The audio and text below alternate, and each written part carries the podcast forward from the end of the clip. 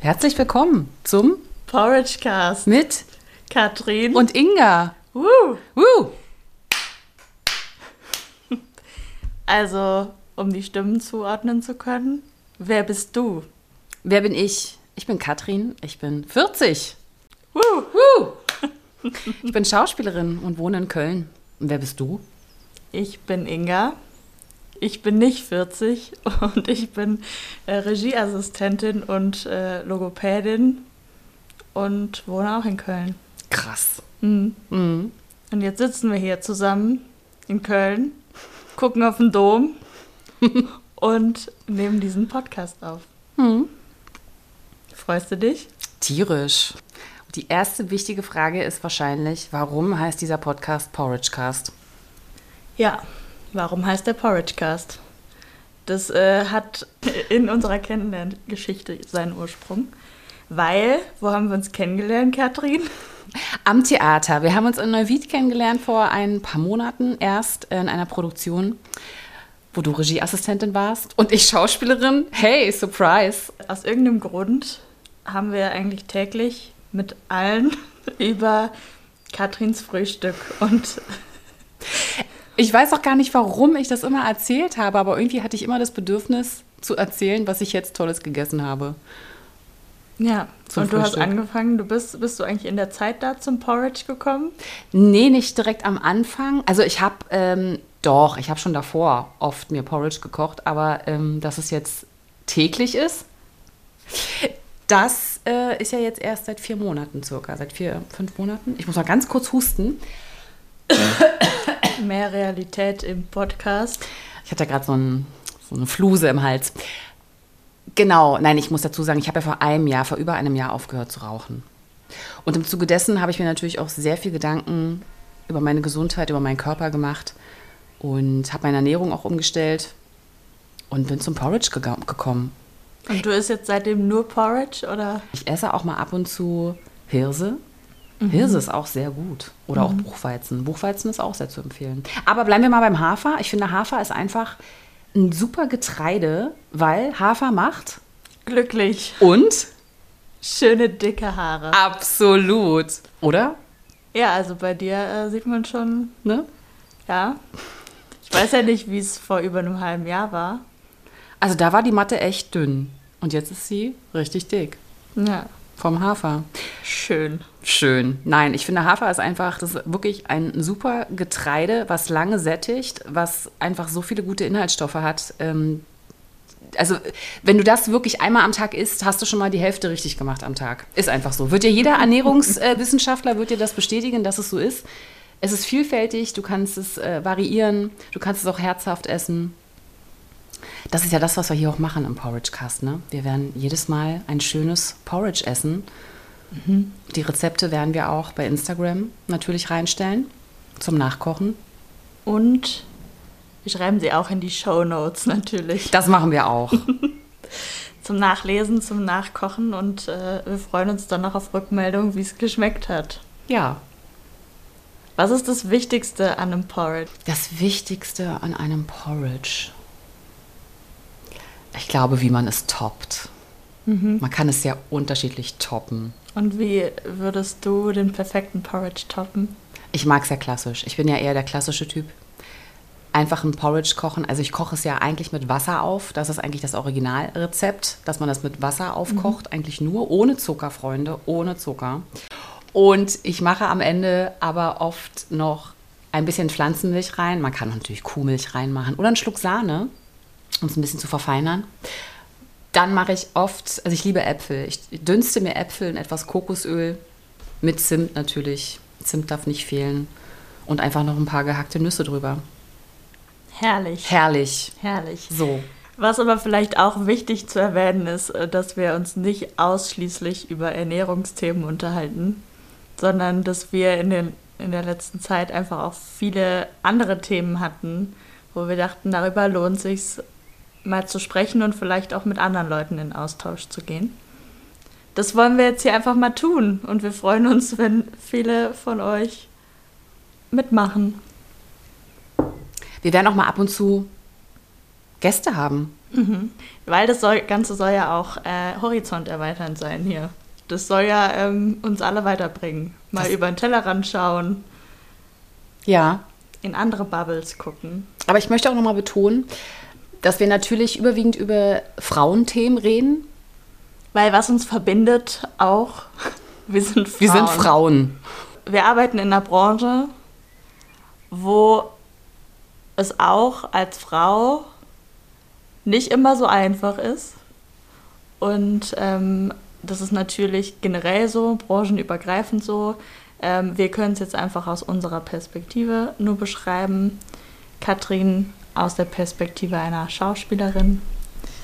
Und äh, ich, ich finde hinter der Bühne statt. Ähm, und es ist auch nochmal ein Unterschied, weil ich mich auch in der queeren Bubble bewege. Für mich ist es, glaube ich, auch nochmal ein bisschen anders als für dich. Ja, was auch interessant ist. Danke. Das, nein, ja, weil, weil du hast ja, äh, du hast ja dann einen ganz anderen Blickwinkel und auch ähm, eine andere Sicht, andere Erfahrung vielleicht, vielleicht aber auch ähnliche Erfahrungen. Mhm. Aber auch, auch, auch ganz viele Themen, die uns sonst so beschäftigen. Also natürlich ist der Porridge immer dabei. Eine große Schnittmenge ist einfach unser Beruf, aber vielleicht ist es auch einfach mal spannend zu erfahren, wie ist es überhaupt jetzt mal egal, ob ähm, egal welches Geschlecht, ähm, auf der Bühne zu arbeiten, in einem Bühnenberuf zu arbeiten, weil ich habe oft das Gefühl, dass was es wirklich bedeutet, sich da auf die Bühne zu stellen, dass das Menschen, die das noch nie gemacht haben, nicht so nachvollziehen können. Und ähm, was das an Arbeit bedeutet, aber was es auch an emotionaler Arbeit bedeutet. Mhm. Wie, wie sehr man sich öffnen muss, wie viel dahinter steckt, das ist ja häufig, ähm, das kannst du wahrscheinlich auch bestätigen, dass so dieses Klischee oft kommt. Also erstmal werdet ihr immer gefragt, wow, wie viel Text kannst du dir eigentlich merken? Das ist aber so mit die, das, entschuldigt bitte Leute, aber das ist somit immer die blödeste Aussage, die man als Schauspielerin immer so hört. Ich könnte mir nie so viel Text merken. Also das ist wirklich das geringste Problem. Das Zweite, was was auch häufig äh, zu hören ist, ist so, ja, äh, ihr arbeitet ja fast nicht, es sind ja höchstens drei Stunden am Tag.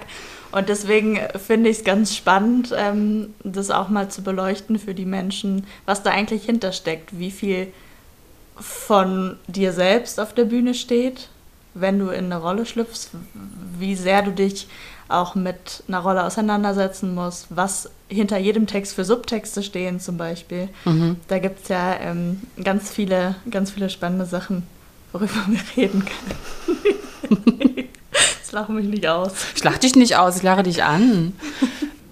Ich kriege halt auch oft zu hören, weil natürlich, was dieser Beruf auch alles so mit sich bringt, ist auch nicht immer nur positiv. Es, es gibt auch sehr oft Zeiten, in denen es nicht positiv ist, sehr ermüdend ist, vielleicht auch sehr quälend ist, man finanzielle Ängste hat. Es ist eine Berg- und Talfahrt und dann kommen natürlich immer Stimmen aus dem Familien- und Freundeskreis. Ja, Mensch, dann mach doch jetzt endlich was anderes. Und ich würde gerne in diesem Podcast auch mal darauf eingehen, warum das eigentlich nicht so einfach ist oder warum Außenstehende oft nicht verstehen können, warum man das trotzdem, trotz all dieser Strapazen und Unsicherheiten, die es mitbringt, warum so viele trotzdem diesen Beruf machen. Weil ich finde, es ist halt nicht ein Beruf. Ich kann es nicht Beruf nennen, es ist eine Berufung, es ist eine Leidenschaft. Und wenn es das nicht wäre, dann würde man das auch nicht machen. Mhm. Ja, es ist schon. Äh das können halt viele nicht verstehen warum man es dann trotzdem macht. Mhm.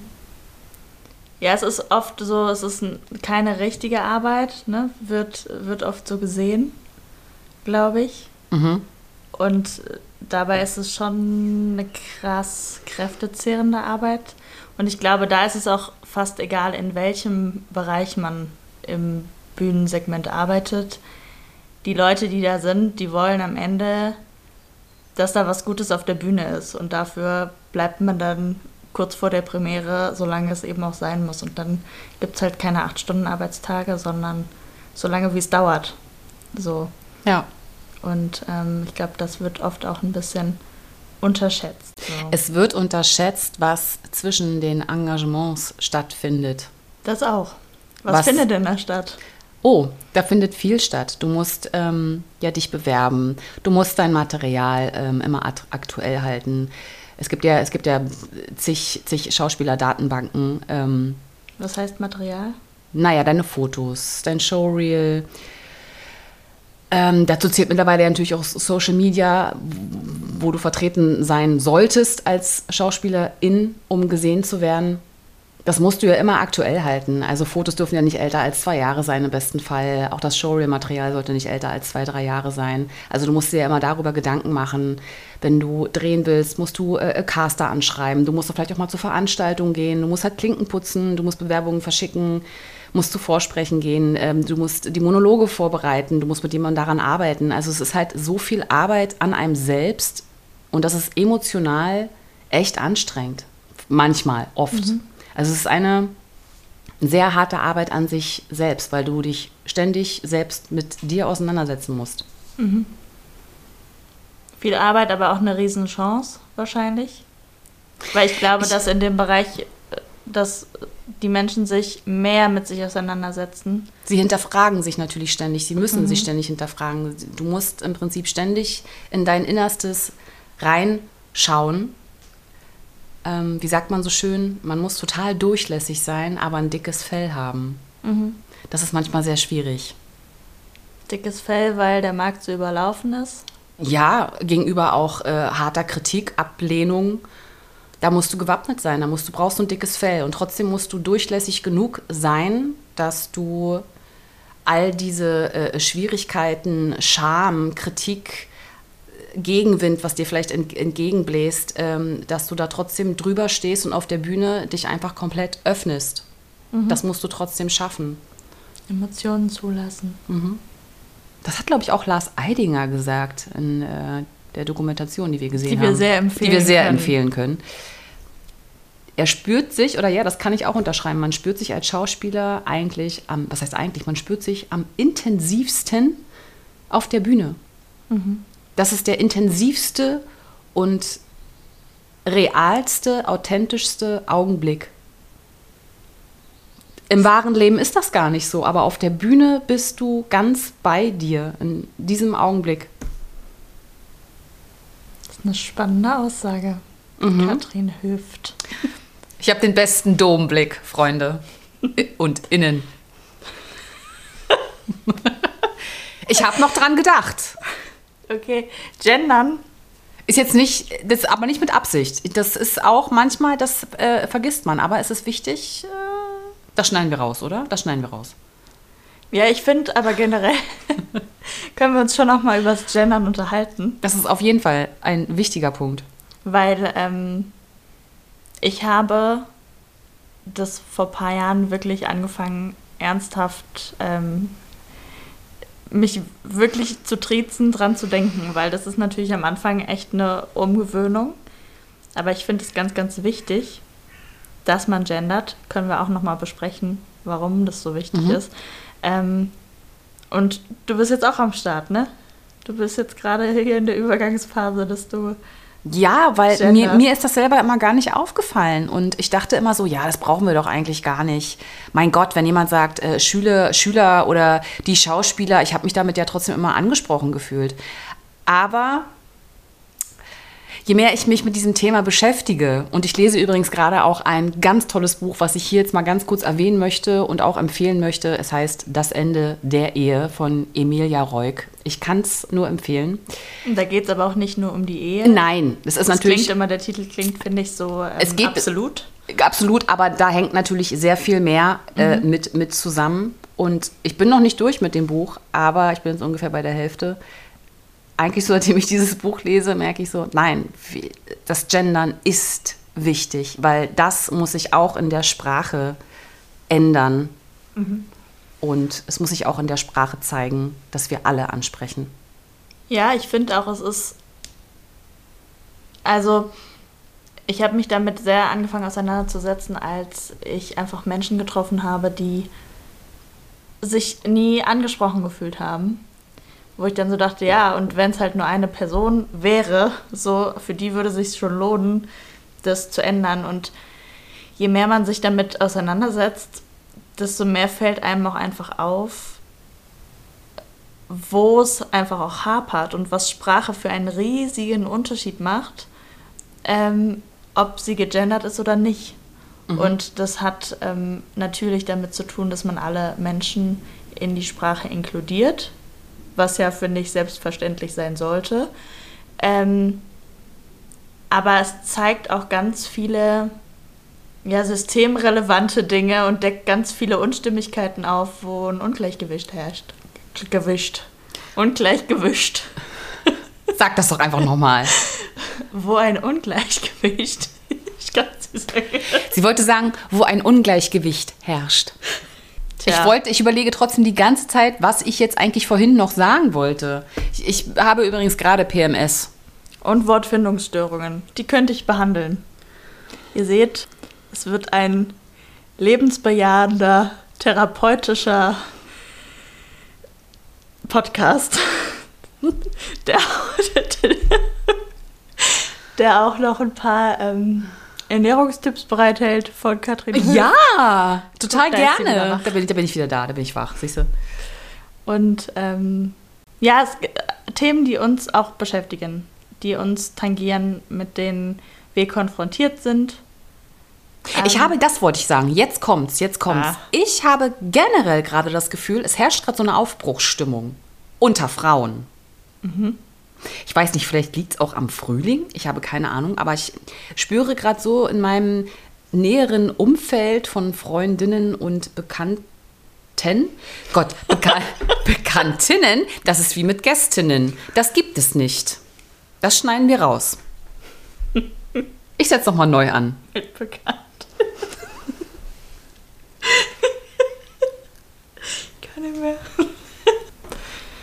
Tschüss. Tschüss, bis zum nächsten Mal. Oder?